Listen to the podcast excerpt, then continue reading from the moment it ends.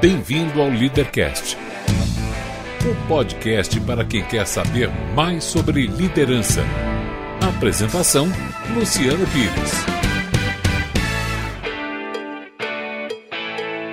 Muito bem, uma pesquisa feita pela Fundação do Instituto de Pesquisas Econômicas, a FIP, realizada para a Câmara Brasileira do Livro e para o Sindicato Nacional de Editores, o mercado de livros impressos faturou 5,3 bilhões de reais em 2013, um crescimento de 7,52% em comparação com o ano anterior. No entanto, descontada a inflação no período de 5,91%, o crescimento real é de apenas 1,52%, sendo que 62.235 livros foram publicados no período. Desses 62 mil, 21 mil foram primeira edição e 41 mil reimpressões. São números absurdamente grandes aqui em termos de Brasil, especialmente se você imaginar que faz de conta que você é uma saraiva e você vai ter na tua mão 400 e poucos títulos por semana para colocar em exposição, para vender, para botar no estoque e tudo mais. É, uma, é um absurdo, a quantidade é muito grande, mas não deixa de ser interessante a gente imaginar que ao fazer essa conta e, e tentar verificar qual foi o crescimento real, aparece uma coisa interessante que é uma estagnação do mercado. O Brasil tem 3 mil livrarias em 5 mil municípios, média de uma livraria para cada 64.255 habitantes. Uh, no mercado que está estagnado, e está estagnado por vários motivos. Bom, tudo isso que eu estou trazendo a você aqui é parte de um release que eu recebi outro dia, comentando sobre uma pessoa que eu acabei olhando aqui e chamei para vir aqui. O Cássio Barbosa, que é economista, jornalista e consultor editorial. O Cássio está tratando de um assunto interessantíssimo aqui, que é a autopublicação. Nesse contexto de liderança, que é o que nos interessa aqui, eu convidei o Cássio para vir para cá. E o Cássio vai bater um papo comigo agora, não só a respeito da questão do mercado editorial brasileiro, mas do que é que você pode fazer para ter acesso a essa coisa fantástica que é editar e publicar as coisas que você escreve, seus conteúdos. Cássio, seja bem-vindo ao Café Brasil. É, como a gente sempre faz aqui, eu preciso que você comece contando para as pessoas por que, que a gente deve te ouvir. Quem é o Cássio e o que é que você veio fazer? Vamos lá, Cássio. Legal. Bom, eu sou. Minha formação aí, minha atuação sempre foi na área de jornalismo, mas aos 17 anos eu dei uma guinada na minha vida e resolvi montar minha editora.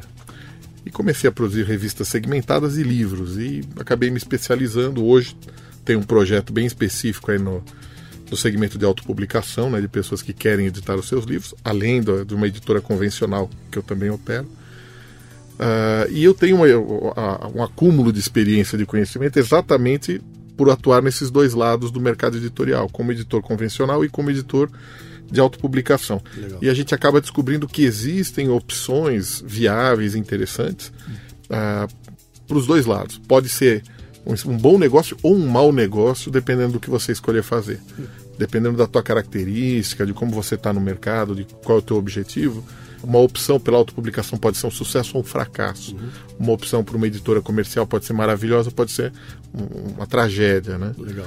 Então, é, identificar quando vale a pena editar um livro, se o teu conteúdo é adequado para editar um livro, é, talvez seja o segredo, né? Uhum. Então, e eu discordo um pouco da da questão de que o mercado está estagnado. Uhum. Na verdade, o mercado está crescendo. Esses números que eu comentei no começo aqui, uhum. estavam naquele release que eu recebi de vocês, mostram uma coisa interessante que é o seguinte: para quem é de fora do mercado e olha, uhum. me parece que são números grandes, porque Sim. até porque eu não tenho. Uh, nível de comparação com lugar nenhum. Então, quando uhum. me dizem que 21 mil títulos novos são lançados por ano no Brasil, Cara, se dividir isso por 12, dá mais 2 mil por, por mês, que uhum. é 500, 400 por semana. Isso é um volume brutal, uhum. que de certa forma até explica a dificuldade de, disso. Como é, que você, uhum. como é que você move isso? Como é que você, move, como é que você bota isso em pé pra, na, na livraria, né? Uh, mas a gente que não conhece lá fora, eu não uhum. sei se esse número, quando eu comparo com os Estados Unidos, por exemplo, deve ser uma besteira. E outra coisa importante uhum. também que coloquei aqui, quer dizer, tem menos de uma livraria por cidade no Brasil. Tem cidades que não tem uhum. livraria nenhuma. Na verdade, o número é quase é um para dois. Que uma livraria, livraria para cada municípios. Nós temos quase 6 mil municípios. O que indica um potencial fabuloso para uhum. se trabalhar distribuição no Brasil, que tem um problema gigantesco. O Brasil é um continente, né? Quer dizer, uhum. tudo aqui é mais difícil, uhum. tudo é muito mais complicado, né? Então, é, é, com essa tua experiência, fala um pouquinho pra gente aí. Esses números do Brasil são números que realmente impressionam em qualquer lugar do mundo ou nós estamos muito atrás ainda? Nós não estamos muito atrás do ponto de vista do volume de títulos publicados. O Brasil tem uma produção cultural gigantesca, boa, de alta qualidade e, e materiais muito bons que são editados no Brasil. O que nós temos é uma estrutura comercial, uma estrutura de, de distribuição e de revenda que não chegou a se desenvolver. Ah, hoje existem mais pontos de venda de livro em Buenos Aires do que no Brasil inteiro. Buenos Aires, cafeterias, bancas de jornal, todos os lugares que vendem livros.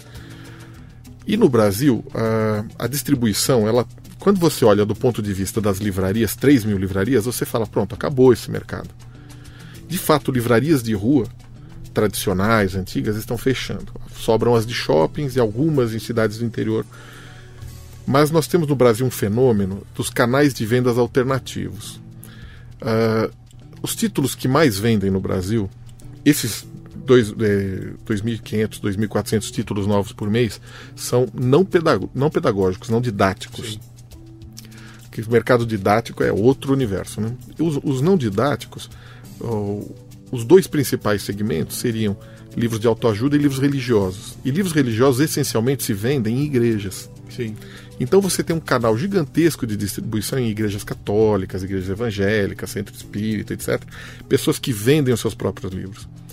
Fora isso, você tem palestrantes, consultores, pessoas que vendem o seu livro na sua atividade. Uhum. Então, por exemplo, se você vai hoje num pet shop, né, que vai lá fazer um penteado no seu cachorro, é muito provável que você encontre lá uma gôndola, um display, vendendo revistas e livros especializados para quem tem cachorro, para quem tem animais de estimação.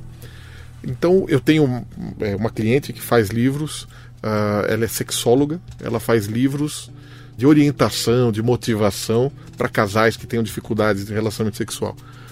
Ela vende esse livro hoje essencialmente em sex shop.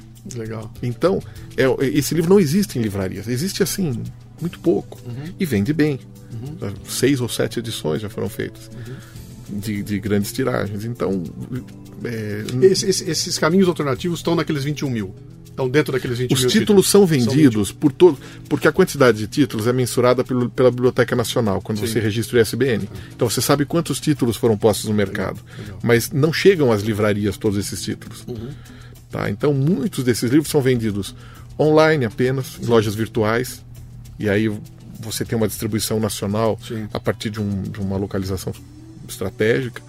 Uh, mas o, o, forte mesmo é a segmentação uhum. de você encontrar é, livros de culinária dentro de restaurantes, dentro Sim. de.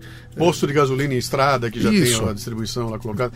É interessante isso. Eu me lembro que o, quem começou esse lance de distribuição de livro no Brasil foi o Monteiro Lobato, na porrada, né? Que eu me lembro da história dele mandando cartas para farmácias, uhum.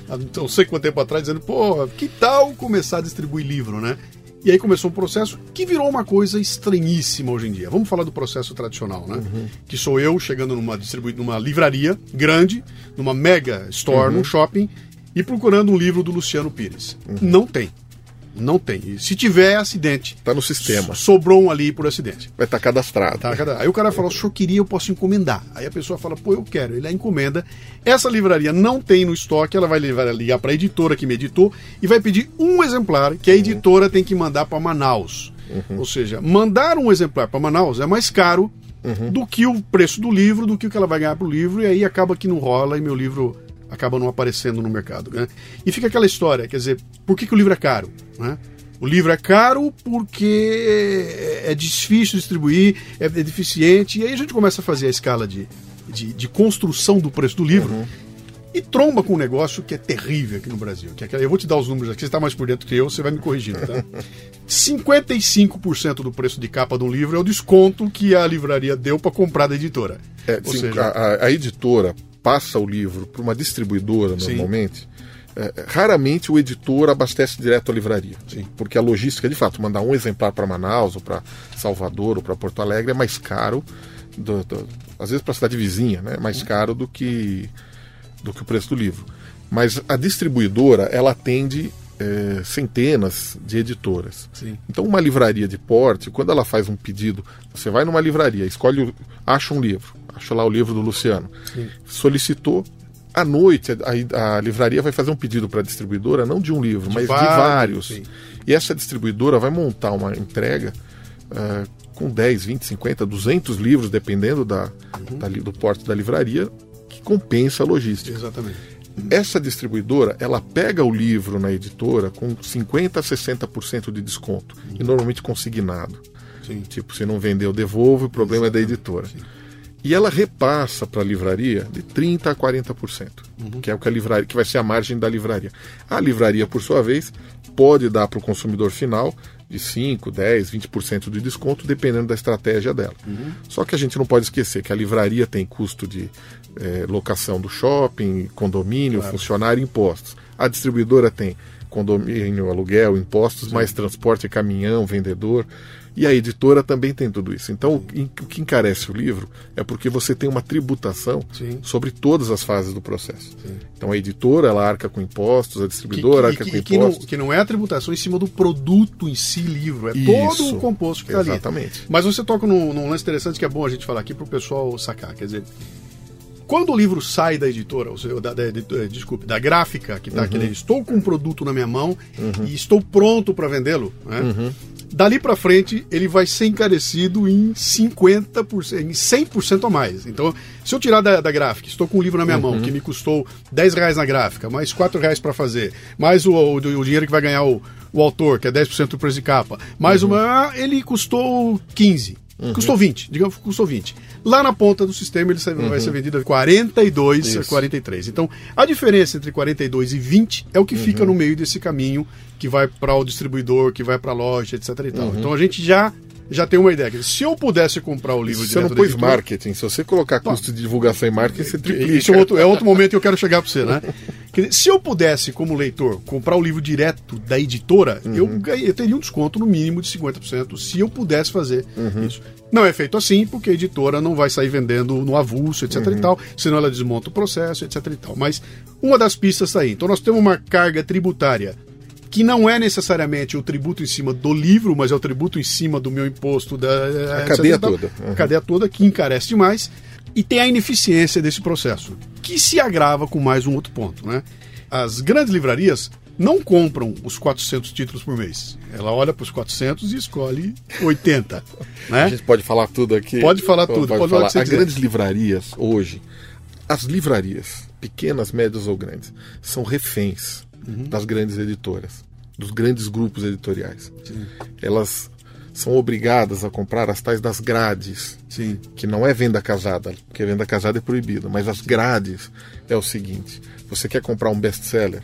Você só leva o Harry Potter se comprou o Luciano junto. Não, você pode comprar avulso, mas o desconto é menor. Entendi. entendi. Você quer um desconto bom? Sim. Você compra num kit, uhum. onde eles te empurram. Aí uma grande, uma grande rede aqui de São Paulo, não vou falar por, por uma questão. Claro uma das compradoras deixou claro: 60% do que eles têm em prateleira é grade. Uhum. É coisa que é empurrada, que não necessariamente vai vender, mas eles querem os best-sellers com preço bom uhum. para conseguir ser competitivo no mercado. Eles são obrigados a comprar Sim. as novidades que essas editoras colocam no mercado. Normalmente são grandes grupos multinacionais, uhum. internacionais. E o que acontece? A grande maioria das pequenas editoras não tem espaço. Sim. Porque a livraria não vai manter um estoque de tudo que sai no mercado. Ela vai comprar um negócio que ela não sabe se vai vender. Tá certa ela. Uhum. Ela não tem que estocar tudo. Ela vai, vai vendendo à medida que aquilo se prova atraente, que, que existe Sim. mercado para aquilo. Porque também tem muita porcaria que sai claro, no meio desses claro. milhares de títulos aí. Então a, a, livraria ela, ela não tem um estoque, ela tem o que está na prateleira. Uhum. Ela não vai empatar dinheiro num livro que não, não sabe se vai gerar. E quando compra, compra um ou dois para testar. E mesmo não. quando é consignado, não interessa ela receber Ocupa 200 exemplares, claro, vai ocupar espaço, ela vai ter que, que cadastrar aquilo. Isso é um, é um pesadelo, né? Trabalhar uhum. com esse volume de coisa. Então isso, de certa maneira, explica a ineficiência desse processo. Então, mas né? as distribuidoras, elas têm uma eficiência de logística Sim. hoje. Em várias partes do país, você consegue, de um dia para o outro, receber esse livro. Uhum.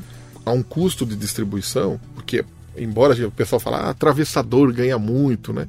Se você pegar o tamanho do país, imaginar que sobra para distribuidor uns 30%, e ele tem caminhão, depósito, etc. Uhum. Se o, o, livro amassa, estraga, Sim. ele não pode me devolver para a editora, ele, ele tem que pagar esse livro. Uhum. E ele também tem uma certa inadimplência, ele também tem uma certa dor de cabeça.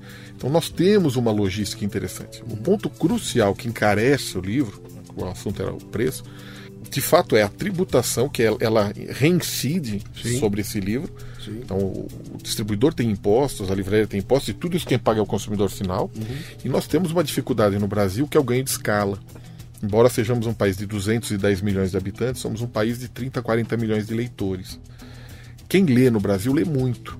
Se você vai nas grandes livrarias, nas mega stores, você vê o pessoal de sacola, Sim. comprando e comprando bastante, e livros caros, né, preços equivalentes ao mercado internacional. Então quem lê no Brasil lê muito, mas no mercado leitor no Brasil é restrito. Ainda é um mercado, é uma Argentina mais ou menos, uma Espanha, talvez em termos de população. Então nós não temos volumes de tiragens que ajudem a baixar o custo do, do, Deixa eu te dar um número histórico, que eu trabalho com ele há 15 anos. No Brasil, qualquer livro que vender 4.500 exemplares no ano é um best-seller. Segundo a Câmara Brasileira do Livro, a tiragem média de livros no Brasil é 2 mil exemplares. Média. A tiragem média. Dizer, Quando você pega best-sellers aí vendendo é, 200, 300, 400 mil, 1 milhão, 10 milhões, aí pega Padre Marcelo, pega alguns é, best-sellers mesmo, Aí você tem uma infinidade de gente que não vende mil exemplares. Sim, quer dizer, é, é, é, o lance do Neymar, né? Para cada Neymar, tem 100 mil jogadores ganhando quase salário mínimo. E o pior, rapaz, é que tem muita coisa boa, tem muita que, coisa mas boa. tem, claro mercado. que tem. O que, o que traz para a responsabilidade é para o colo do leitor, uhum. né? Quer dizer, se eu sou um leitor de 10 mais da Veja, uhum. eu vou estar na refém, eu vou ler aquilo que quiserem colocar para uhum. mim ali, aquilo. Mas se eu sou um leitor absolutamente interessado, quer dizer, o uhum. ratão que senta numa biblioteca, numa livraria e fica lá uhum. procurando, você vai sempre encontrar coisas legais. E mais ainda com a consciência de que o que está ali à tua disposição na livraria é, é, é, a pontinha, é o mínimo do mínimo do mínimo, né? Quer dizer, uhum. imagina o que, é que não foi para lá, né? Que são as coisas legais. O que começa a empurrar a nossa discussão uhum. para a internet, mas eu não quero chegar lá ainda. Eu quero esgotar um pouco mais desse. Na verdade, tema, se você né? tem canais alternativos, Sim. hoje a ideia é que o livro alcance onde você está. Você não vai ter que ir numa livraria. Proc... O rato de livraria que é no sebo procurar uma novidade. Hoje ele vai, ele só encontra pasteurizado, igual Sim. em todas as livrarias, os best-sellers. Tem uma máxima aí no mercado editorial é que é uh, se você quer um livro uh, o sucesso é, propor é, inversamente proporcional à profundidade do livro. Uhum. Quanto mais raso um livro, mais ele vende. Sim. É, isso é, é, é, natural. Que é natural. É música, música, é assim, música programa de televisão é assim, é filme no cinema é assim. Tem jeito. Tudo assim. Então são, é um produto uhum. de consumo e quando você elabora um livro, você produz focado num segmento. Se você faz um livro muito profundo, você sabe que ele não vai vender muito. Sim. Se você quer um para fazer volume, então você tem que fazer água com açúcar. Poucas páginas, muita ilustração, letra, letra grande, grande. isso.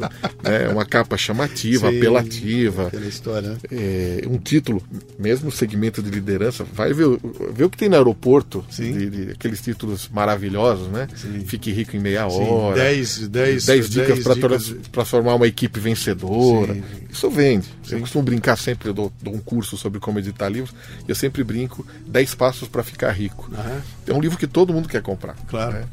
E na hora de escrever, fala, pô, mas se eu tenho o segredo, por que, que eu vou. É, e quem ficou rico foi o cara que escreveu, né? Ele tá ali, né? Mas deixa eu voltar para nossa trilha aqui, que é a seguinte aqui. Muito bem, quem está me ouvindo aqui é um sujeito ou uma garota que está interessado em publicar aquilo que escreve. Então, hoje em dia já tem recursos que eram impensáveis há alguns anos atrás. Por exemplo, essa pessoa que quer publicar alguma coisa já fez seu blog, cara. Ela já está uhum. publicando seus textos sob forma de um blog.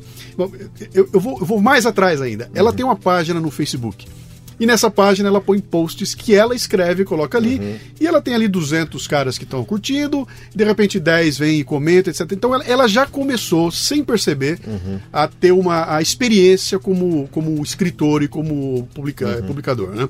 Então essa pessoa já está inserida nesse mundo fantástico que é o mundo uhum. da escrita. Quer dizer, ela já, ela já está tendo a experiência de colocar em palavras aquilo que passa uhum. por, pelo seu sentimento, etc e tal. E do outro lado, tendo uma coisa que os escritores que sonharam a vida inteira, que é ter um feedback quase que imediato, né? Quer dizer, uhum. ela escreve, em dois minutos já tem alguém Ou legal, concordei, não concordei, você é burro, você é legal, adorei, papapá, etc. Então, ela já está vivenciando isso. E um belo dia ela olha e fala, pô, já estou com material legal, eu gostaria de transformar isso num livro. Uhum. Né? E aí começa a, a grande encrenca. Então, tendo esse material na mão, o que, que eu faço para publicar um livro? O modelo antigo era o seguinte: junta isso tudo, prepara o livro, faz um calhamaço, vai numa editora, manda para lá e cruza os dedos para esperar que algum editor leia, goste e uhum. resolva te bancar, né?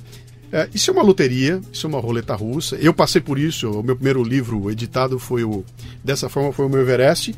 Pô, eu fui para oito editoras até achar uma que aceitou e publicou e o livro está aí, já está na oitava edição, né? Mas foi dificílimo. E eu só consegui chegar porque eu tive alguém que uhum. me conhecia, que me levou pela mão, chamou o editor, botou eu junto com o editor. Uhum. E por causa dessa pessoa eu consegui lançar. Senão, não teria como fazer, né? Mas existem mil caminhos hoje em dia. Eu queria que você desse para a gente um panorama desse processo antigo, se ele existe ainda, uhum. como é que ele funciona. Lembrando que quem está te ouvindo aí é um cara que um dia, uma garota que um dia quer lançar um livro, né? Como é que é isso hoje? Ó, ainda existe é, a maioria das editoras tradicionais, convencionais, opera dessa maneira. Você prepara um original, manda para a editora, é, falo, cruza os dedos, né? Uhum. É óbvio que tem alguns caminhos que podem facilitar. Se a, se a pessoa não conhece, que está nos ouvindo e não conhece alguém dentro de uma editora, tem algumas coisas que facilitam. Por exemplo, uh, mande o, o original para uma editora que tem perfil, que tem, que tem pertinência com o seu conteúdo. Se você tem um livro de biologia, você manda para uma editora de livros jurídicos, não, não vai rolar. Não vai rolar, uhum. porque as, é, as, editoras recebem toneladas, milhares de, de, de, de originais. Uhum. E elas não têm tempo de analisar. E o, o, autor acha que tem alguém lá sentado esperando para ler o livro dele. Não tem. E não tem. Você imagina o seguinte: se 21 mil são publicados, quantos não é, são publicados? Né? Exatamente. Né? O volume é. que é, né? E aí você tem. É, é a primeira peneira dentro de uma editora é exatamente a pertinência. Uhum. Na, é, ninguém dentro de uma editora lê inteiro um livro quando chega um original. Assim, nós lemos é uma, uma praxe, né? O índice tá? e o primeiro capítulo. Tá? Às vezes o primeiro parágrafo. Mas, Pô, mas o livro é maravilhoso lá no final. O livro tem que ser maravilhoso no primeiro parágrafo. Uhum. Se ele não me gerar a vontade de ler adiante, ele, aquele livro morreu ali. Uhum. E um índice bem feito. Por quê? Quando você vai comprar um livro, para que, que serve o índice do livro? Uhum. Para vender livro. Claro. Né? Então, é. não é para você procurar a página que você parou de ler. Quando alguém vai comprar um livro, abre o índice e que vê. Tem aqui, né? O que, que deixa eu resumo, né? Eu, é, um resumo, são 10 né? passos para ficar rico. Qual Sim. o caminho que o, que o autor vai percorrer? Okay. Qual o caminho que ele me propõe? O, o, editor, quando ele olha um índice, ele vê o, vê o tema e vê um índice, ele já sabe se o livro é objetivo ou se ele fica dando volta. Entendi. Quando ele lê um primeiro parágrafo, ele já sabe se o estilo do literário tá bom, se então você já tem uma impressão. Óbvio que às vezes a gente é, se engana, né? Mas um bom selecionador de originais, ele bate o olho no primeiro parágrafo, ele já anota na borda, cortar 30%, porque esse livro está muito grande. Uhum. Um livro mal escrito, ele vai, vai começar a pegar depois da página 50. Entendi. A, a, até, se for um romance, até entrar na história, né? O escritor normalmente inexperiente vai praticando. Se não é um livro, não é um romance, se é um livro técnico, se é um livro de negócios, ah, é mais importante a segmentação e a qualificação de quem escreve. Eu uhum. sempre sugiro, né? Quando mandar um original para uma editora, manda um bilhetinho junto. Quem sou eu? Nesse bilhetinho, 25 palavras. Você uhum. tem que dizer quem você é, por que, que te justifica estar tá escrevendo esse livro. De preferência, coloque lá: o livro já está registrado na Biblioteca Nacional, protocolo número tal. Uhum. Porque tem muita editora por aí que vai pegar teu original e vai dizer que não aceitou e vai publicar. Então, Sim. assim, você tem um filho, registre seu filho. Eu sempre falo isso. É, é... Então, o processo convencional é isso aí: você manda mesmo, fica esperando na fila é, saiba que hoje você entra no site de grandes editoras, eles já têm um banner piscando lá, não estamos aceitando originais. Uhum. Por quê? Também, essas grandes editoras vão nas grandes feiras de livro na Alemanha, Estados Unidos e compram os e originais. compram originais de oito... Dire, direitos, né? Compram os direitos e os direitos em português que já estão pagos, né? Que já estão amortizados lá fora, né? Que acaba ficando um custo mais baixo. Uhum. Né? Eu brinco, eles compram os 800 tons de cinza lá fora. Sim. Porque quando eles trazem para o português, é um livro que já fez sucesso. Já tá Já tem a capa desenvolvida, Sim. já tem uh, o marketing pré-fabricado. Uhum. É, é, um livro que já, já tem um mercado esperando pelo lançamento. Então é uma venda mais fácil e cai um lápis aqui, ó, ninguém vai ouvir. É mais difícil o autor lá de fora controlar o pagamento de royalties também. Uhum. Então, é, algumas editoras apostam em títulos internacionais, Uhum. aí não são todas, é, algumas pilantras, né?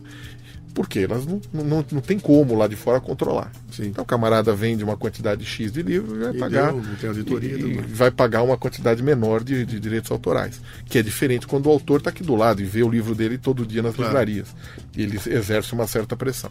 Mas de qualquer maneira, as editoras acabam comprometendo né, o seu orçamento, porque infelizmente eu como editor posso falar. A nossa, o nosso orçamento ele é inelástico. Eu, Claro. eu tenho uma verba para lançar livro ano que vem. Claro. Eu tenho um planejamento. Se eu for lançar 10, 20, 50 livros, eu não posso lançar 200. Se aparece um livro maravilhoso, sempre brinco, caiu o World Trade Center e eu tenho uma biografia do Osama Bin Laden na gaveta.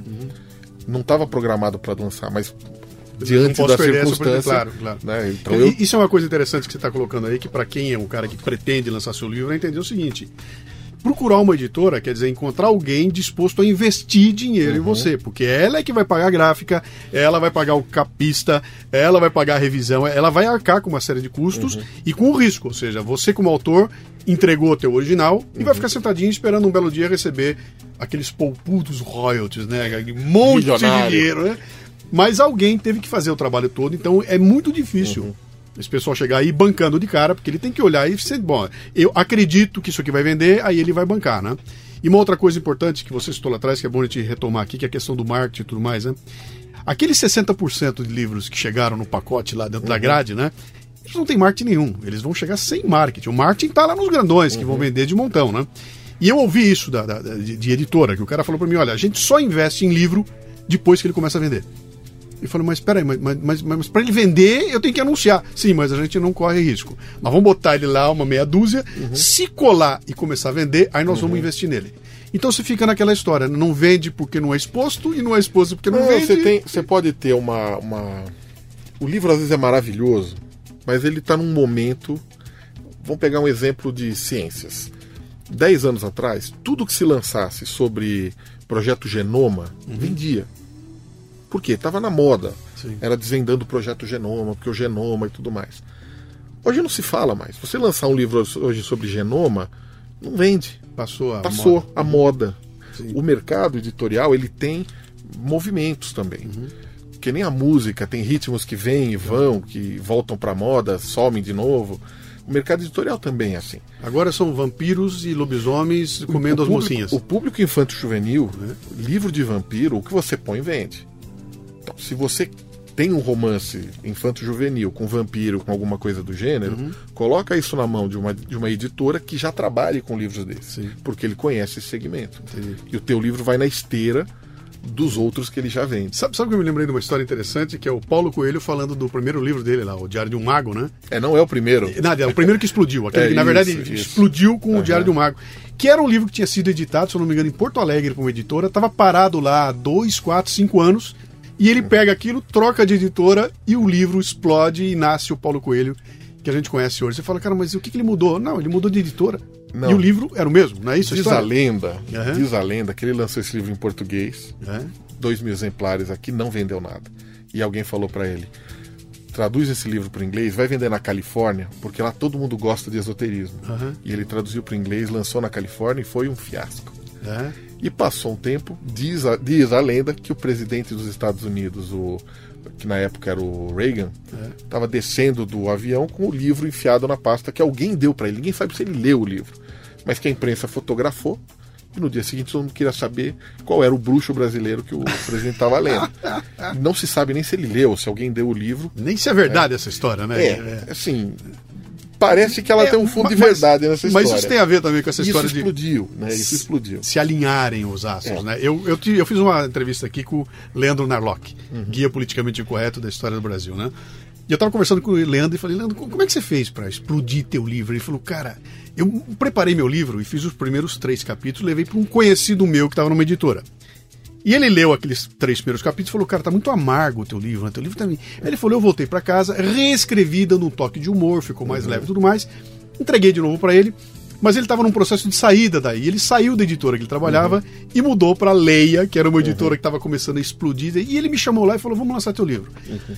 E o Leandro era cara que trabalhou em, na, na, editora Abril, em revista. E o Leandro falou: Pô, a hora que sair, eu vou ligar para meus amigos e vou arrebentar com esse livro. E o livro foi publicado e não aconteceu nada, cara. Três meses depois, assim, num intervalo de uma semana, o Pondé comenta uhum. o livro na Folha de São Paulo e o Nelson Mota comenta o livro no Globo. No dia uhum. seguinte explodiu e virou aquele fenômeno editorial uhum. a partir dali, né? Quer dizer, duas pequenas ações que não estavam sob controle, porque uhum. ele, ele, não provocou isso, ele, ele, fez o normal, né? E calhou dos dois comentários uhum. e o livro explode de venda. Quer dizer, tem um elemento aí que é o um elemento. Você, vamos chamar de sorte. Tem que vai? ter um pouco de sorte, de sorte né? mas o livro tem que ter qualidade. Sim. Porque se ele não tem qualidade, ele vai vender uma primeira leva e vai parar. E parou. Uhum. Né? Isso não tem. Uh, uh, eu costumo dizer que um livro só vai pegar quando ele chegar na terceira onda. Como é que é isso? Você joga uma pedra na água, Sim. pela primeira onda que forma, a segunda, né, que ele vai irradiando. Uhum. Normalmente, as primeiras pessoas que compram o livro são as pessoas que te conhecem, conhecem o autor são os teus amigos, teus vizinhos, uhum. tua tia. Então você vai fazer uma noite de autógrafos e vai convidar teus amigos de infância, colega claro. de trabalho, 50, 100, 200 pessoas vêm para comprar o livro. A maioria por educação. Claro. A maioria nem vai ler. Uhum. Mas o que acontece? Essas pessoas que compraram o livro, algumas leem e gostam e recomendam para outras pessoas. E aí começa o segundo círculo Sim. de pessoas que não te conhecem, que não conhecem o autor, mas que conhecem pessoas que têm um relacionamento com o autor. Uhum. Assim, olha, esse livro aqui é do amigo dele, é do primo dele. Então acaba comprando com alguma indicação né, de alguém conhecido. Quando essa segunda onda que gostou do livro, ou seja, alguém que comprou o livro que não conhece o autor, recomenda para uma terceira pessoa, esse livro vai embora, vai vender 5, 10 anos por Porque conta aí já própria. é o mérito do livro, é o mérito né? do, do livro, próprio livro. É Exatamente. interessante isso. Por isso é que uma pessoa que está na mídia tem mais facilidade de é, lançar uma edição com maior, a, né? A alavancagem inicial é Sim. é relacionamento pessoal, é, é, uh, é, credibilidade. Por exemplo, ninguém procura um médico na lista telefônica. Eu estou claro, com uma dor de dente, eu procuro Sim. um amigo, fala, me indica um dentista, me indica um médico. Sim.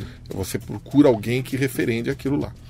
Por isso que o Jô Soares fez tanto sucesso oferecendo o livro no programa dele, porque ele emprestava a credibilidade dele para quem via o livro. Sim. Tipo, hoje isso ganhou. O que é uma dica importantíssima para você que está nos ouvindo aí. Trate muito bem aqueles Seus 200 amigos. seguidores que você tem, os 200 curtidores que estão ali no, no, Facebook.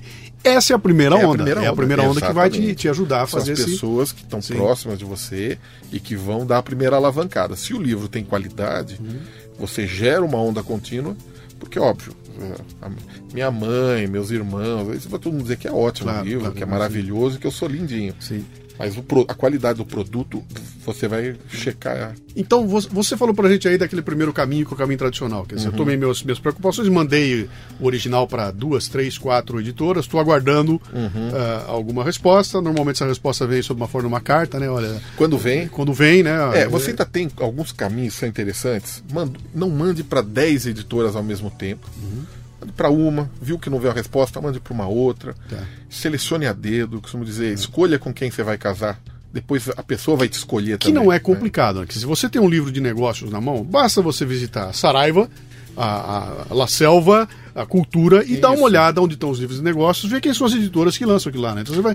Quais são as é editoras? Óbvio. Tem uma série delas que estão ali. Que... Pega os livros que estão vendendo mais, Sim. os que têm capa mais bonita, uhum. aqueles que têm menos erros de português. É um, é um, jeito de filtrar. Tem, tem, um trabalho de casa, sim, tem sim. que você, como autor, quer dizer, não basta só escrever o livro, tenho uhum. que ter uhum. uma certa. É, é, é, é manha para poder adiante. sacar. Ali, pega lá no expediente do livro, tem o o, endereço da editora para você mandar a carta, tranquilo, na internet você acha. Mas selecione autores dessa, dessa mesma editora brasileiros. Uhum. Fala assim, poxa, essa editora trabalha com autores brasileiros? Trabalha. Legal. Anote o nome de 4, 5, 10 desses caras. Uhum. Ache esses caras na internet, ache esses caras é, no Facebook, na, na... dá uma telefonada e pergunta como que a editora trata esse autor, como que ele é, se ele recebe os royalties em dia, se o livro dele está bem distribuído, se ele tem uma divulgação adequada, uhum. que benefícios a editora trouxe para ele. Muito bem, vamos chegar naquele ponto então que você me passou aí mais ou menos a dica de como é que a gente faz pelo caminho tradicional, uhum. né? Mas aí eu sou um escritor. Eu escrevo livros para mim mesmo. Uhum. Tenho aqui mil arquivos em Word que eu adoro, que estão aqui. E estou disposto a escrever um livro meu, a botar um livro meu no mercado. Mas eu não quero ser refém das editoras, eu não quero estar tá, eh, entregando, esperando que me aceite ou não. Eu quero ser dono do meu próprio negócio. Afinal de contas, eu sou líder da minha vida. Eu vou fazer por minha conta, entendeu? E aí, cara? Né? Eu tenho que lembrar algumas coisas que nós temos na mão hoje são muito legais e, e, a gente nem sonhava com isso há muitos anos atrás. Ou seja, uma pessoa que hoje tem o seu Facebook com 200 curtidores já é um escritor na medida em que ela coloca alguns posts, uhum. escreve, já tem o feedback imediato, ela começa a gostar do assunto e de repente ela olha para aquilo e fala: pô, olha quanto post legal que eu tenho. Uhum. Será que isso não dá um livro? Né? E eu não queria entrar nesse processo, eu quero fazer por minha conta. Né? Então, uhum. eu tenho um primo que sabe diagramar, uma sobrinha que sabe fazer arte, ela faz a capa para mim, e me deram a dica de uma gráfica boa, e eu fui lá, paguei, editei, fiz 3 mil exemplares, a Kombi estacionou e botou na minha garagem, e agora eu sou um feliz autor com o meu próprio livro que eu editei na minha mão que, que vai acontecer comigo, velho? É, você vai ser o chato que vai sair distribuindo o livro para todos os amigos, ninguém vai aguentar olhar para você. Porque em todo lugar que você vai, você vai perguntar: já tem meu livro? Sim. E as pessoas vão torcer o nariz, né? Na verdade, assim, a gente brinca com essa história porque muitas vezes o autor iniciante entra com uma tiragem desproporcional, e ele não tem canais de venda. O que a gente precisa sempre analisar é que o livro é um produto. A primeira coisa que deve ser feita é um planejamento desse produto. Existem produtos que são para uma classe econômica ou para outra, ele tem um público-alvo. Você pode ter um livro uh, numa linguagem mais jovem, mais é, formal, ou um livro mais profundo ou menos profundo. Normalmente o, o escritor ele vai falar que quer atingir todos os públicos. Sim. Se você quer atingir todos os públicos, você não vai atingir nenhum. Uhum. Porque um livro técnico, um livro um livro de liderança que fale uh, de uma realidade de um gestor a fundo. De uma multinacional. Multinacional. O, o, chão de fábrica, o, a pessoa mais simples dentro da. da o, da empreendedor independente lá na frente. Não vai entender esse livro. Uhum. Se você faz uma linguagem muito básica, muito simples, para uma pessoa mais humilde entender isso aí, o chefe da hierarquia lá, o, o alto da, da, da, da, pirâmide, ele não vai achar interessante. Uhum. Se você tenta escrever um livro para os dois públicos, nenhum dos dois vai achar interessante. Sim. Então a primeira coisa é definir para quem você vai escrever, qual é a história que você vai contar. Delimitar o assunto. O dizer, olha, olha que interessante você está colocando para mim. Quer dizer, existe um planejamento antes de eu sentar para escrever antes um livro. Escrever dizer, antes livro, de eu me meter a escrever, a escrever, meu livro, eu já tenho que dar uma parada e fazer uhum. o meu plano como autor. Quer dizer, eu sou autor e já vou começar pensando. Quer dizer, Exatamente. ao definir esse plano, eu já crio ali os, os limites por onde eu vou trafegar. Se é você quer atingir um público de baixa renda, uma pessoa que paga 15, 20 reais no máximo num livro, 40% do custo de impressão de um livro é papel. Uhum. Se você faz um livro de 400 páginas, não, não tem como já, esse livro custar 15 reais. Sim. Então você precisa planejar o tamanho do livro, o conteúdo do livro, uhum. o título do livro, antes de escrevê-lo. Entendi. É, é, é igual construir uma casa se você não faz um projeto certo, o maior inimigo da casa é a Jaque, né? Conhece é, a Jaque? É isso, já que eu derrubei a parede, isso, vou Já que eu estou fazendo isso, é. já que eu estou fazendo aquilo. É muito comum aparecer autor com 800 páginas. Você fala, pô, mas é muito grande. Fala, não, ainda nem terminei. Sim. Porque o cara quer colocar a vida inteira dele naquele livro. É uhum. o livro da vida dele. E ele quer colocar cada experiência, cada e ele não sabe delimitar o assunto. E ele começa a colocar tudo dentro daquele livro e o livro extrapola, Sim. fica é, foge do assunto, foge do foco. Então a primeira coisa para quem quer lançar o seu próprio livro, uh, eu diria que é defina dentro da sua área de conhecimento qual é a área pela qual você quer ser conhecido. Uhum. Você tem algum conhecimento que pode ser projetado, que pode ser útil para as pessoas, Sim. que pode ser absorvido, que as pessoas vão falar: Uau, a resposta que eu queria. Uhum. Pode ser um livro de como emagrecer, pode ser um livro de como gerir uma equipe de vendas, mas você tem algum conhecimento que você que pode ser útil para outras pessoas? Legal. Sistematize isso. Uhum. Organize. Defina. Vou começar aqui, vou terminar ali. Legal. Uma, uma, uma definição que eu sempre dou. As pessoas falam, ah, eu falo, o livro tem que ter foco. O pessoal fala, ah, mas isso aqui está dentro, dentro do foco. Falo, não, o problema não é o assunto em si. O que é uma fotografia fora de foco? É aquela onde você não sabe onde começa e onde termina uma imagem. coisas perdem os contornos. A pior coisa é que tem um leitor lendo um livro e ele está lendo algo que ele fala, tá, mas o que, que isso aqui tem a ver? Significa, tá fora do foco. Tá fora da. Então, delimitar o assunto é fundamental. A gente brincou do livro 10 Passos para Ficar Ricos. Quantos capítulos tem um livro desse? Sim. 10. No máximo 11, se tiver lá uma apresentação, Sim. uma introdução, alguma Sim. coisa assim, mas é um livro que pressupõe 10 capítulos. A primeira parte de um livro que você escreve é o índice. Eu brinquei aqui que o índice Sim. é para vender livro. O, livro serve- o índice serve para duas coisas: para escrever e para vender. Porque a- ao escrever um índice, você está estruturando as suas Sim, ideias. exatamente. Então você consegue estruturar os assuntos, estruture primeiro, vê se eles têm uma coerência, uma lógica. Aí você determina o tamanho do livro. Quanto que eu quero escrever? A a maioria dos ouvintes deve estar perguntando agora, tá, e quanto que eu escrevo para ter um livro? Tem uma regrinha básica. Você está lá no seu Word, a página de A4 aberta na frente, Times New Roman, corpo 11, entrelinhamento normal. Cada página de A4 dá duas páginas de A5, duas páginas de livro, Entendi. que é o 14 por 21. Então, se você tem 50, 50 páginas de A4, você tem aproximadamente um livro de 100, Cem páginas. páginas, Sim, Tá? É uma regrinha básica. Então, legal. quer um livro, aí você pega pra- na prateleira um livro lá de 160, 144, 208, são sempre múltiplos de 16, né, os, os livros, e você fala, "Ué, eu quero um livro desse tamanho. Legal. Se eu tenho um livro de 160 páginas, 10 capítulos, eu sei que eu preciso escrever, né, Sim. eh, 10 Eu- eu- capítulos, eu- eh, 80 de páginas, 80 eu- páginas quatro, da 4, tá. 8 páginas cada capítulo. Pronto, já desmistificou o tamanho do livro. Sim. A partir do momento que está estruturado a história, o conteúdo, a forma, é a mesma coisa que um prédio. A hora que você constrói, você coloca as fundações e a- as colunas e as vigas. Depois você preenche as paredes. Se você estruturou sua- o seu livro, tanto faz se você escreve o capítulo 1 ou o capítulo 3 primeiro, ou o Sim. capítulo 5, porque você já sabe o que você vai abordar naquele Sim, capítulo. Sim, sim. Tá? Então você organiza os tópicos. Aí tem, tem técnicas, Legal, né? legal. tem métodos para organizar isso aí. Quando você faz esse planejamento prévio, você sabe que o assunto está vendendo, qual é o enfoque, porque eu posso escrever um livro sobre vendas, sobre N aspectos. Uhum. Então, vou procurar algo que esteja vendendo, que tenha interesse, e vou fazer num tamanho adequado, que tenha um preço adequado. Então esse é um processo, é, um livro de sucesso, ele nasce assim, Uhum. ele nasce planejado.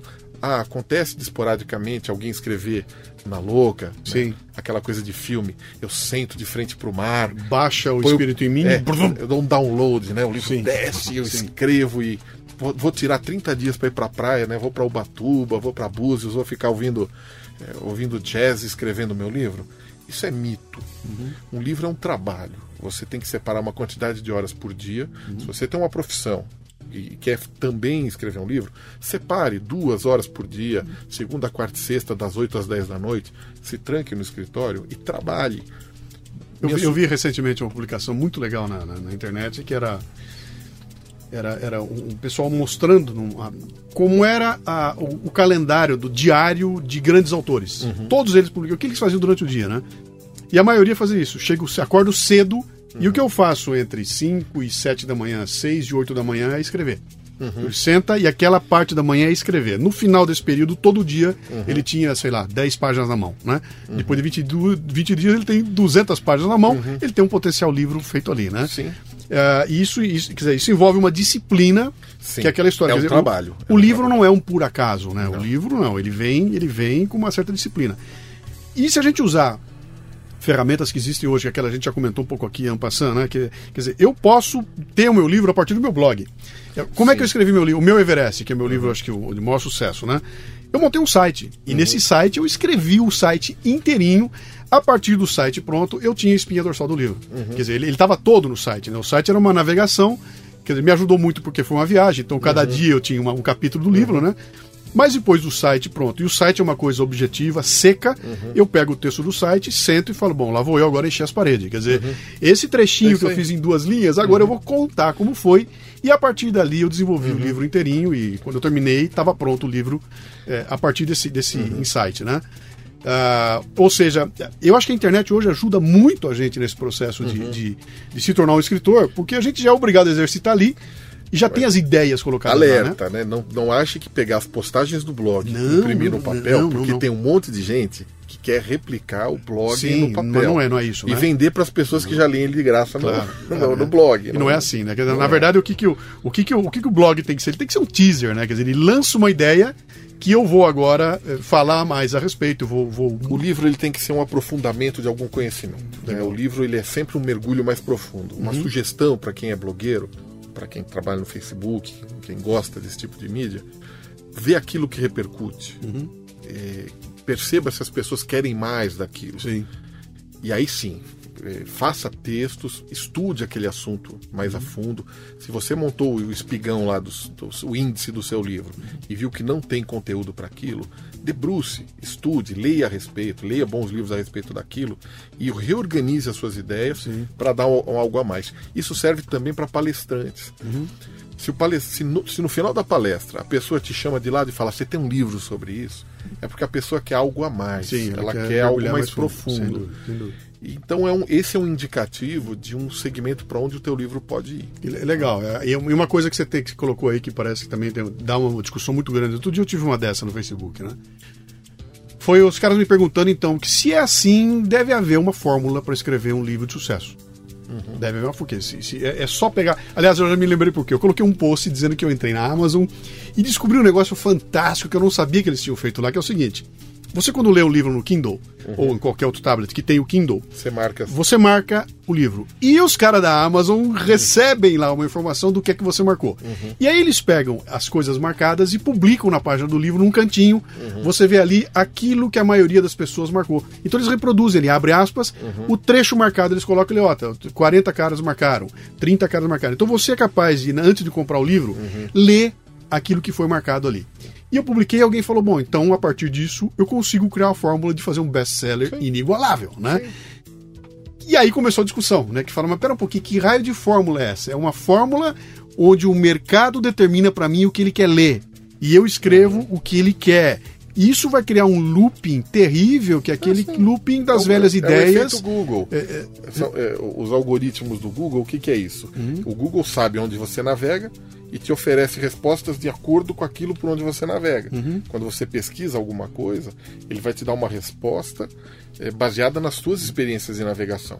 Sim. Então o teu universo não se expande. E- E isso é um risco, né? É uma O- o- retroalimentação, O, o, o professor Marins que diz isso aí, né? Fala assim: se o McDonald's tivesse feito uma pesquisa de mercado para entrar no Brasil, hoje ele seria a maior franquia de arroz e feijão no mercado, né? Sim.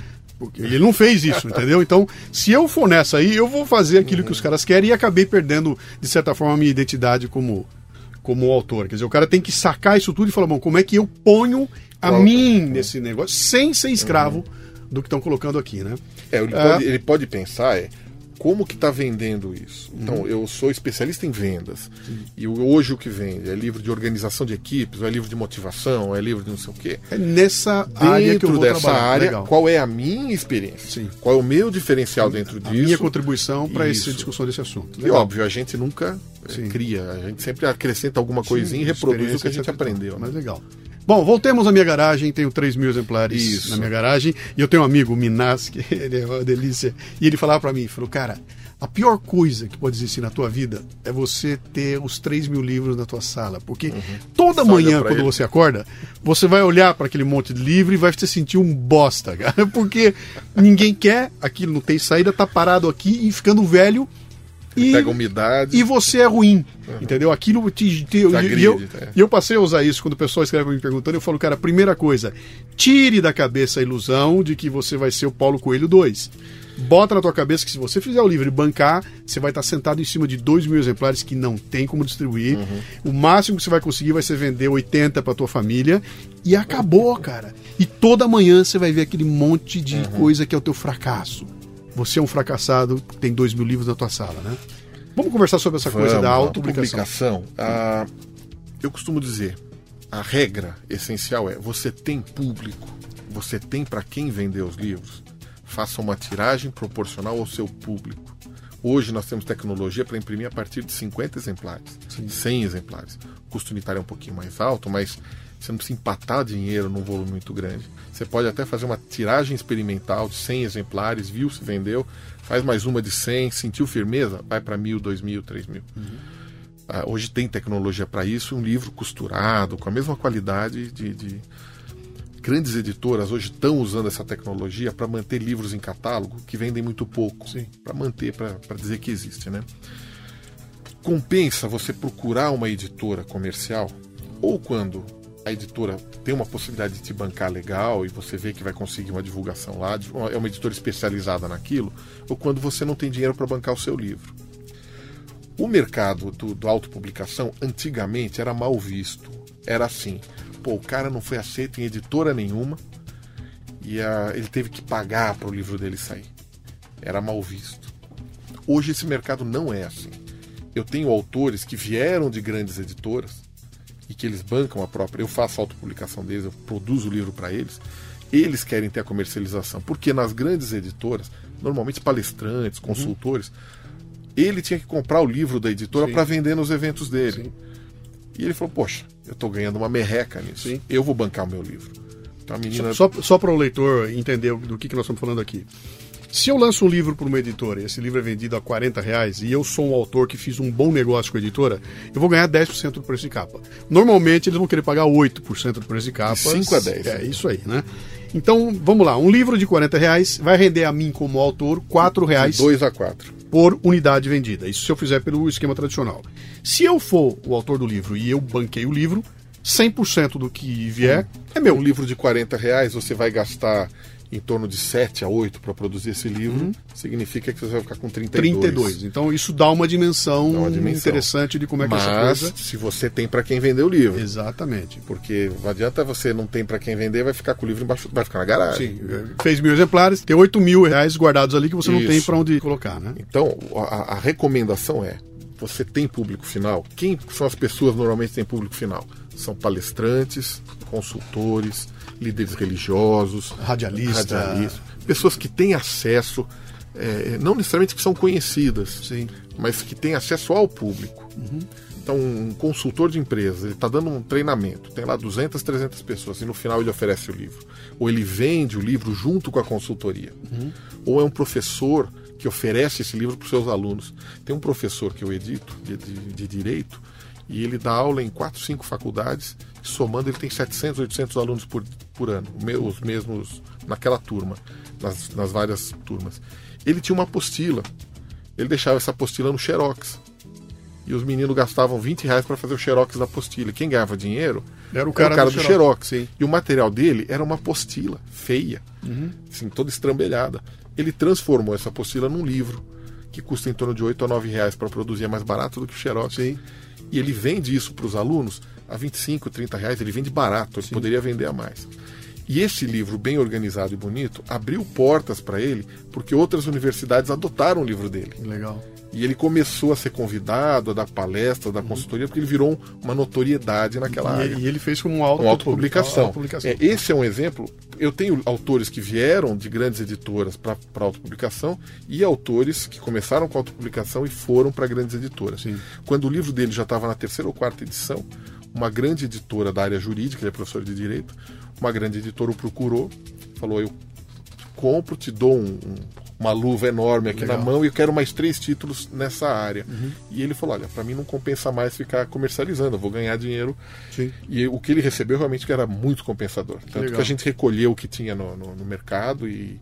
Ah, ou seja, é, e era simplesmente para substituir uma apostila que denegria a imagem dele. Uhum. Porque a apostila do professor era, claro. era, um, era horrível. Né? Foi, foi bom para todo mundo, né? Então, é, esse, esse cara tem um público final o, o, líder religioso que tem lá mil pessoas, ele tem um público final. O sujeito que tem um Facebook com 3 mil curtidores, ele tem um público ele final. tem um potencial ele público um final. Bom público final. Uhum. Então, se você tem para quem oferecer o livro, aí sim vale a pena. Uhum. Você pode hoje pela internet, ou pessoa que tem acesso, hoje você tem inúmeras formas de pagamento online, que você não precisa mais ter cartão de crédito, é PagSeguro, não sei o que e tal. Então você consegue vender online. Uh, e a estrutura de correio hoje é simples. Sim. Você fecha um acordo com uma franqueada do correio, eles recolhem no teu escritório todo dia os pacotinhos para mandar embora. Uhum. Você só tem que endereçar. É, e... e... lembrar que o custo do correio possivelmente vai ser maior que o do livro, né? Não necessariamente. Uma é, postagem simples sim. hoje, uma postagem simples é 3, 5 reais. É, não, é, não é tão mais caro, não. É. É, mas que interessante, né? E aí você diz o seguinte, então, um sujeito que quer fazer essa autopublicação, tem dois tipos de autopublicação. Tem aquela que sou eu, eu e eu, uhum. com meu sobrinho, minha sobrinha, etc e tal. E o outro é encontrar alguém que faça isso. Ou seja, isso. já existe agora um nicho que não é pequeno, já tem muita Prestador, gente sim. prestando. Você faz isso, hum, por exemplo. Isso. Como é o nome da tua empresa? Vamos ao Merchan aqui. Ao Merchan. A minha editora chama-se Reino Editorial, uhum. mas eu, é uma editora convencional, mas eu tenho um segmento que chama-se Tire Seu Livro da Gaveta. Que legal. Se você entrar na internet lá, tire seu livro da gaveta.com.br, você vai cair lá dentro. Uhum. Desde o serviço de revisão de texto, criação de capa, a impressão, a gente é. pode entregar, a pessoa traz o texto e eu devolvo o livro pronto. Entendi. Ou, se ele quiser, Mas, parte do serviço também. Um, um, serviço de editoria, você faz também, que é a editoria do texto, do de texto. você bater o olho no texto, Posso... é uma outra coisa. Sim, podemos Sim. fazer. Né? Não Sim. é hoje a nossa. nossa eu tenho algumas pessoas parceiros aí que eu, que eu tenho recomendado porque é um trabalho mais demorado, sim, né? O sim. pessoal quer um coaching de livro, que você sim. sente, ajude a estruturar. O que eu posso fazer é, antes do cara escrever o livro, já dar uma orientação para ele não perder tempo escrevendo algo que quando você chega fala, meu, uhum. tira esse capítulo, puxa para lá, puxa para cá.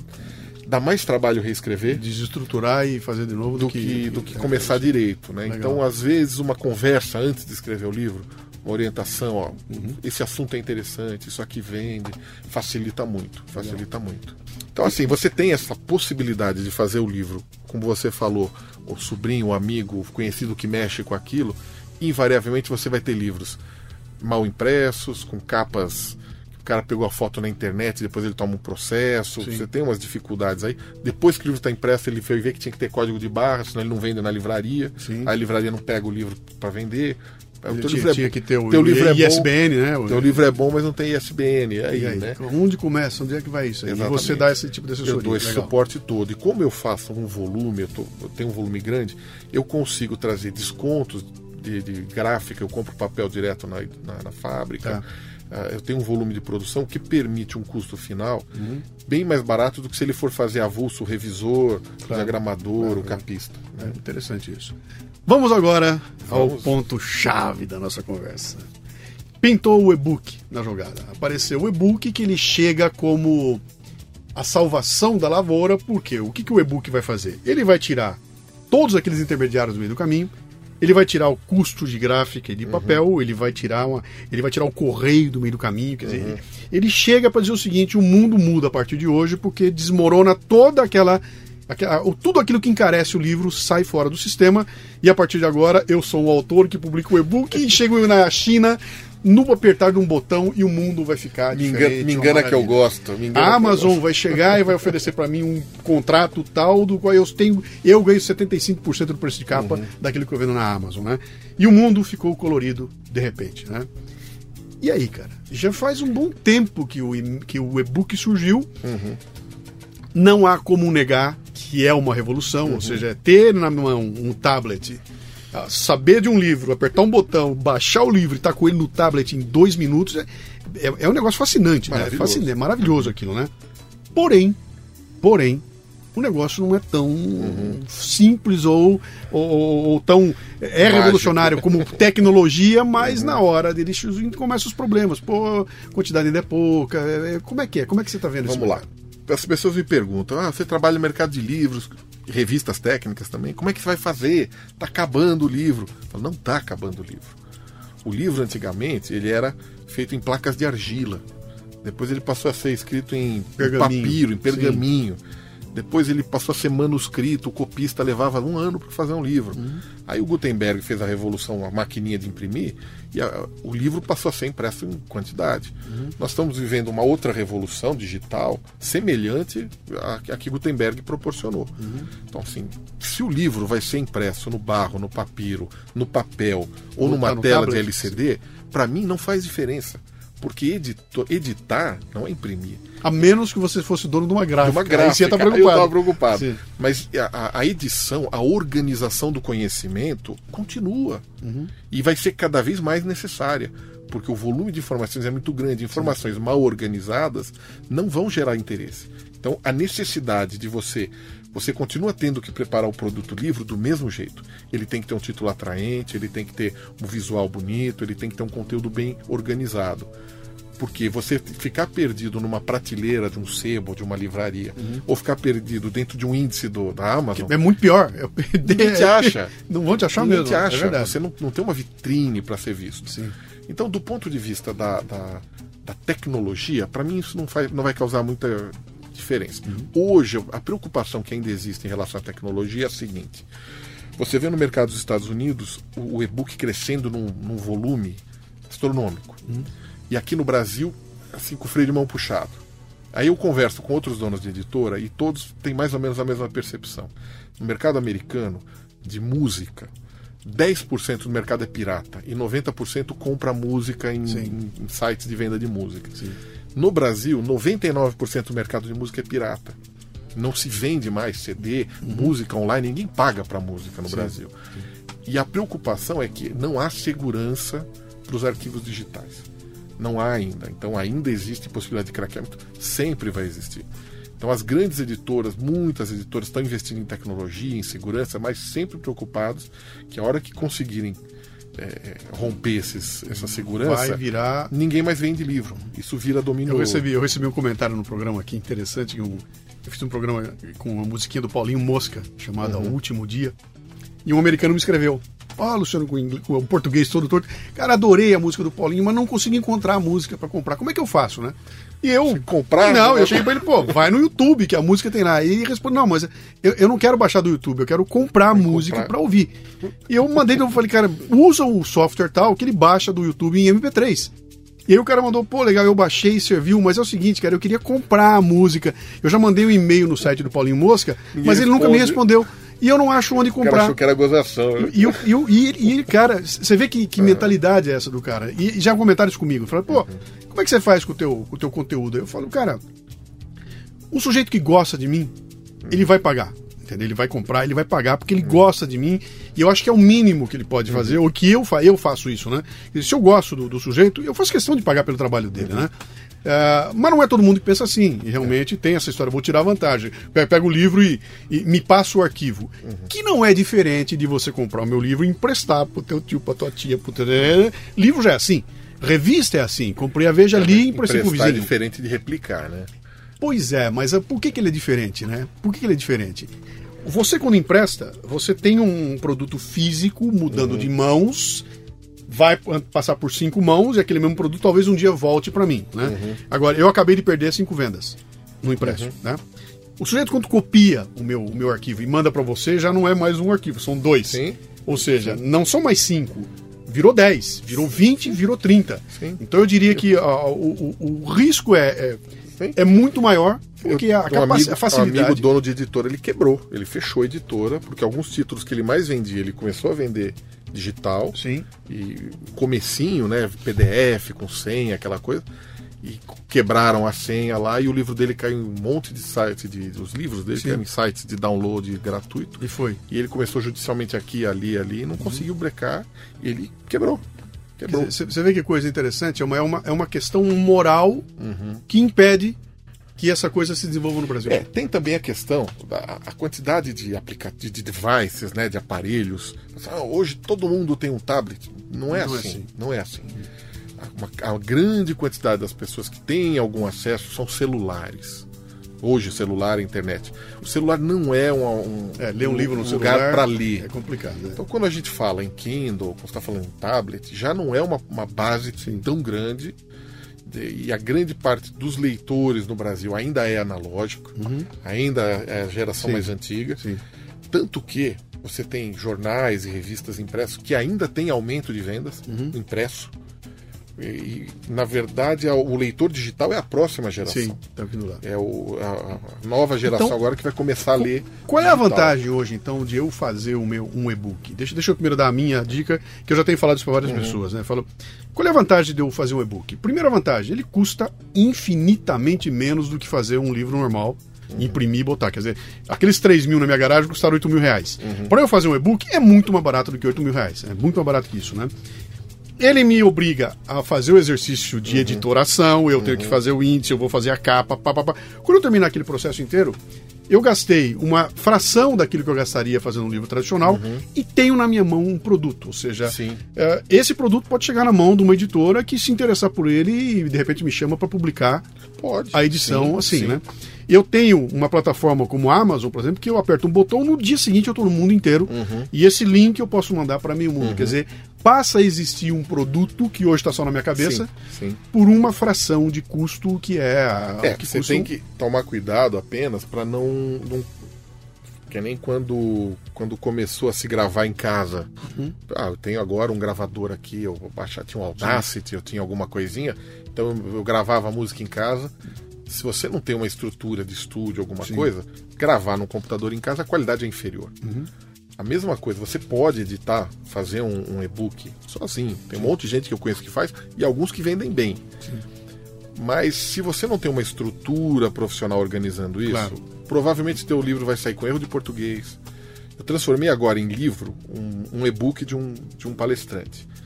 Que ele vendeu muito já pela internet. Quando eu comecei a revisar, eu falei, esse aqui é o material que você vendia? Não é.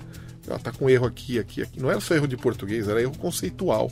Frases contraditórias. Falei, nunca ninguém falei, não, eu mesmo escrevi e revisei. Eu falei, então tá errado. Você tem que ter alguém que revise, alguém que crie um visual adequado, porque senão ele vai passar um produto amador pro mercado. Você vai começar a vender e as pessoas vão olhar e falar, ah, é legal, vendi, mas não é um produto profissional. Sim, sim. Então tem que tomar esse cuidado para não ficar com a pecha de produto de má qualidade. Tá? É uma preocupação que as pessoas têm que ter. Assim como tem livro impresso de má qualidade, Sim. feito na grafiquinha da esquina, que o cara corta torto, né? Que o papel, solta as folhas, que não é Tem costurado. uma questão, já que vai fazer, cara, faça direito, direito, faça, faça bem feito. software Nem, adequado. nem que o primeiro você recorra, quem sabe, até para estar próximo, Pra aprender, como é que aprender, é. faça um curso. E depois vir a fazer o seu, né? E aí tem uma discussão toda que é o, o- o exemplo do podcast Café Brasil aqui, né? Que o pessoal fala, pô, o teu podcast é diferente, não sei o quê. Eu, eu falo, por quê? Porque um dia que eu fui começar a fazer podcast, eu olhei pro processo e falei, cara, eu não sou o cara da tecnologia. Eu não quero perder tempo editando o programa, porque para mim o que agrega valor ao podcast é o conteúdo. Eu quero que 100% da minha, da meu esforço esteja na geração do conteúdo. Para passar esse conteúdo para o formato, pô, eu pego o Lala, que é, sabe tudo de edição, pego a, a Cissa, que sabe de produção. Eles então cuidam de dar essa, essa cara final, que sai uma cara altamente profissional, porque eu me dei ao luxo de me dedicar 100% ao conteúdo. Quer dizer, no caso do e-book, eu penso igual, né? Tanto que os, que os que eu editei, eu, fui- eu peguei uma empresa dos Estados Unidos, editei tudo com o pessoal americano, que me deu e-books maravilhosos, né? E sem falar português, imagina o rolo lá, né? Mas acho que isso é fundamental, que, ah, que tá na base das coisas que vai fazer, cara, faça, Faça bem feito, né? é. Legal. O, o e-book, ele é um produto excelente para um cidadão virtual, um cara que trabalha na internet, etc. Quando aquele público que eu estava falando, palestrante, consultor, é muito difícil você vender um e-book num evento. É mais fácil você vender um livro papel. Sem dúvida. sem Então, dúvida. o- o- são produtos complementares. Legal, Cássio, esse, esse papo aqui vai longe, até porque você está falando de livro com alguém que adora o negócio, que, que já editou, e eu, eu cara, e você fica falando, eu fico mais ansioso ainda, né, para fazer aqui. O que, que você me diz aí em termos de. Olha para frente, olha para daqui a 10 anos, vai, 5, 10 anos. Como é que você está enxergando esse, esse mercado editorial no Brasil? Me dá um, dá um panorama, o que, que você vê lá na frente? Eu, é, é promissor, é animador. É, obviamente com as mudanças do, do papel para tela, essa coisa toda, mas a- a- o mundo hoje está integrado. Nós temos no Brasil uma barreira que é o idioma. Então a grande quantidade de informações disponível no mundo hoje não está em português. Há uma necessidade de se adaptar à informação, de se traduzir, etc. Então existe um mercado de informação em português gigantesco, é uma barreira é, muito grande o idioma. O Brasil tem uma quantidade de pessoas a serem inseridas ainda na, na- na educação e no mercado de leitor para que o livro deixe de ser aquela coisa chata da escola. Você tinha que ler e fazer um fichamento daqueles livros que ninguém mais lê. E o livro vai passar a ser lazer, o livro vai passar a ser uma ferramenta. O conhecimento da humanidade se transfere por livros. Todo o conhecimento. A humanidade nos últimos séculos deu essa alavancada na sociedade, na nossa civilização, essencialmente pelo acúmulo de conhecimento. Sem dúvida. Enquanto a transmissão era oral, a- a- levava séculos, milênios para uma tribo subir um degrauzinho, né?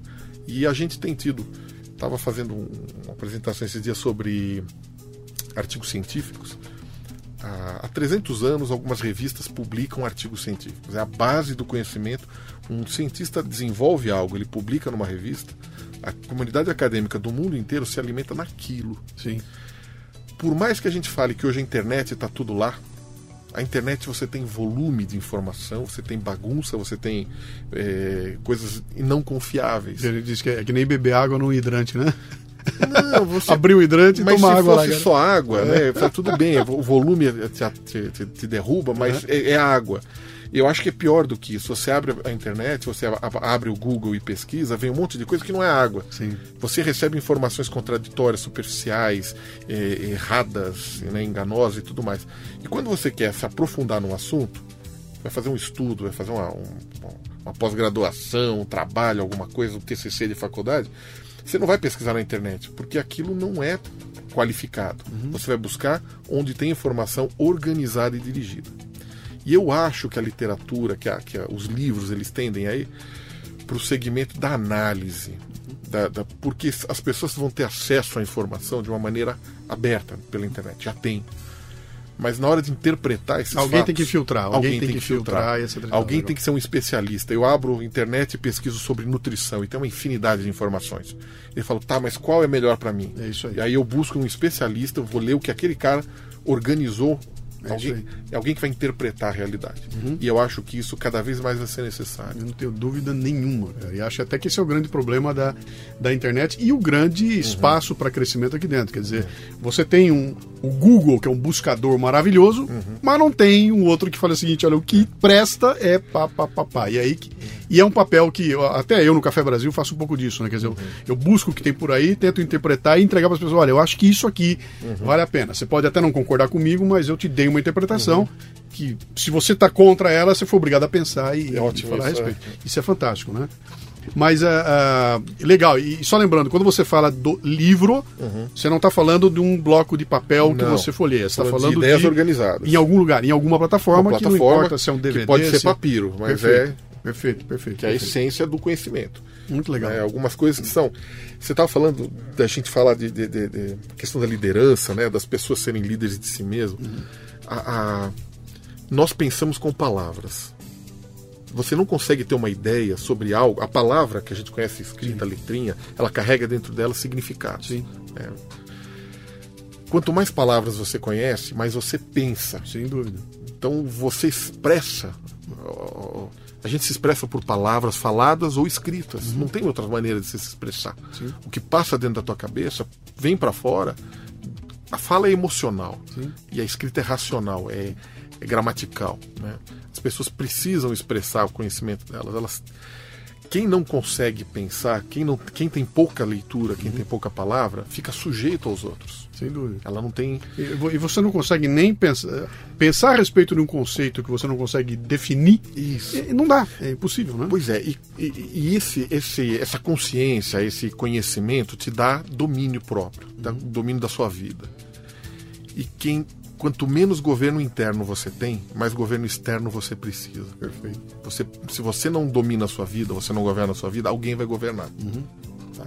E, e, além disso, as tuas experiências de vida, e aí isso eu, eu- eu quero dar uma chacoalhada em quem está nos ouvindo e tem experiência de vida e não passa isso para fora. Sim. Isso é prefácio de um livro de um autor que eu editei, chama-se Miles Monroe. Ele fala assim: na- na- que os maiores tesouros da humanidade não são as minas de diamante enterradas na África, nem as minas de ouro enterradas na Amazônia, nem as minas de petróleo no Oriente Médio. Os maiores tesouros estão enterrados nos cemitérios. São os livros que nunca foram escritos, os hospitais que nunca foram construídos, a, pior, As a músicas pior- que as nunca músicas foram que nunca foram compostas. A pior desgraça que tem é você morrer e ser enterrado com todo aquele potencial dentro de você. Ah, nós temos que morrer vazios.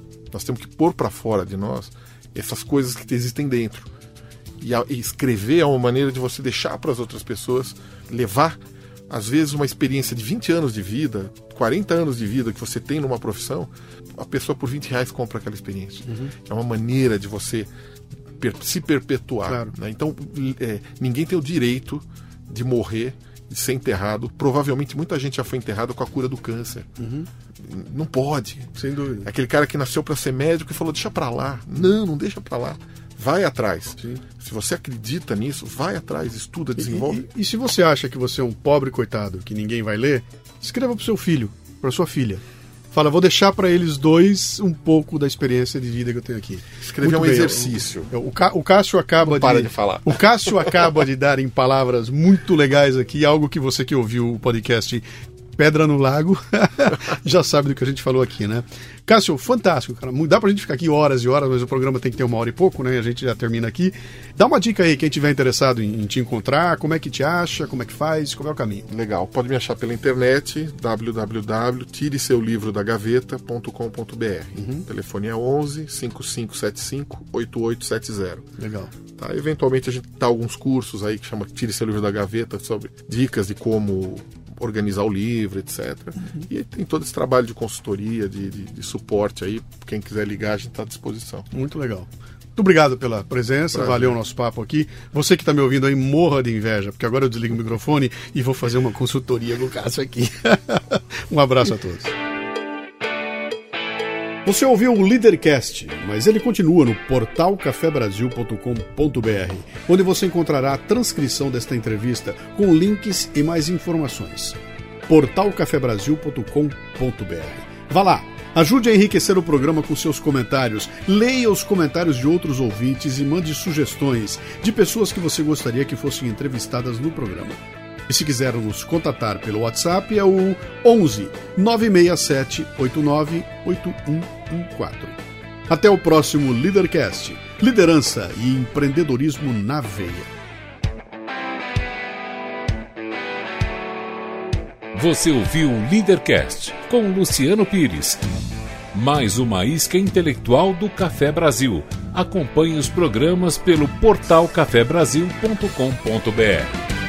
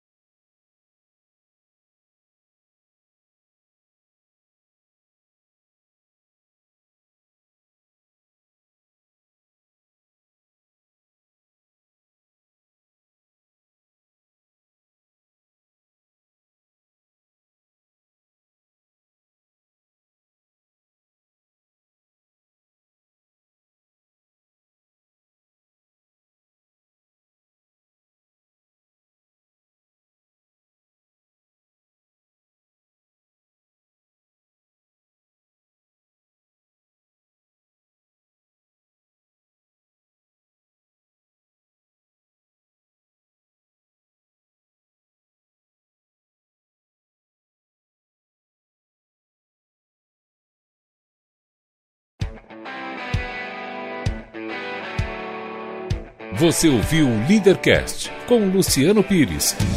Mais uma isca intelectual do Café Brasil. Acompanhe os programas pelo portal cafebrasil.com.br.